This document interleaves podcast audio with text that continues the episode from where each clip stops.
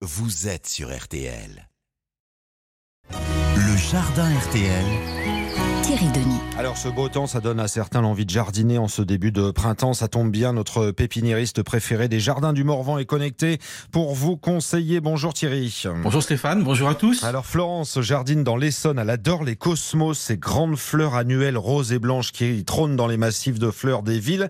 Elle rêve d'en avoir dans son jardin. C'est une bonne idée ça? Excellente. Les cosmos sont les annuelles les plus gratifiantes qui soient. Elles sont couvertes de fleurs de juillet à novembre. Alors Stéphane, on les appelle cosmos car comme le ciel étoilé, elles sont le symbole de l'harmonie et de la pureté. Bon, des grandes fleurs, un peu comme des marguerites mais au superlatif, très finement ciselées, avec un feuillage ultra léger, découpé, presque aérien. J'imagine Thierry qu'il en existe plusieurs variétés. Hein. Oh que oui, Florence n'aura que l'embarras du choix. Il y a bien sûr les grands cosmos de plus d'un mètre, un mètre cinquante, que tout le monde connaît, bon, qui se cassent parfois un peu la figure, c'est leur point faible, mais il y a aussi des nains qui résistent au vent, d'à peine 50 cm. Ils sont parfaits pour les balcons et les petits jardins. Il y a des roses, il y a des blancs, bon, il faut pas oublier aussi les presque rouges, les bicolores et même les frisottés.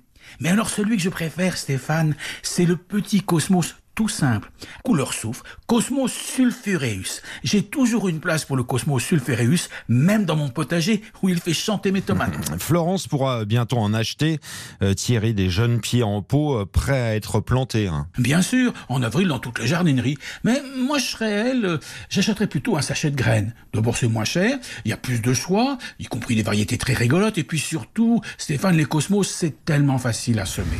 Thierry, ce semis, Florence, elle le fera au à l'intérieur dans une terrine C'est ce qu'on conseille souvent, mais je trouve que c'est bien compliqué et puis que ça donne des jeunes plants euh, mollassons hein, euh, qui filent en hauteur. Alors non Stéphane, les graines de cosmos, c'est vraiment robuste. Inutile de les bichonner. Florence va tout simplement les semer dehors euh, en avril, un petit coup de bêche et de griffe pour attendir le terrain, le râteau pour niveler et après hop, un petit semis à la volée. Les graines sont très longues et fines. Attention à ne pas se mettre trop serré.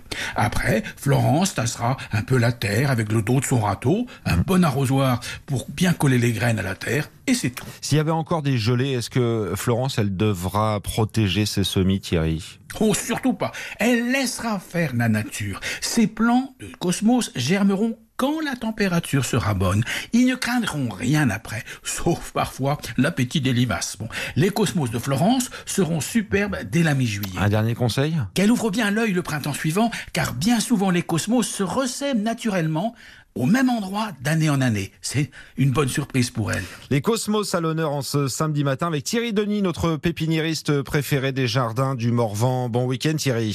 Bon week-end Stéphane.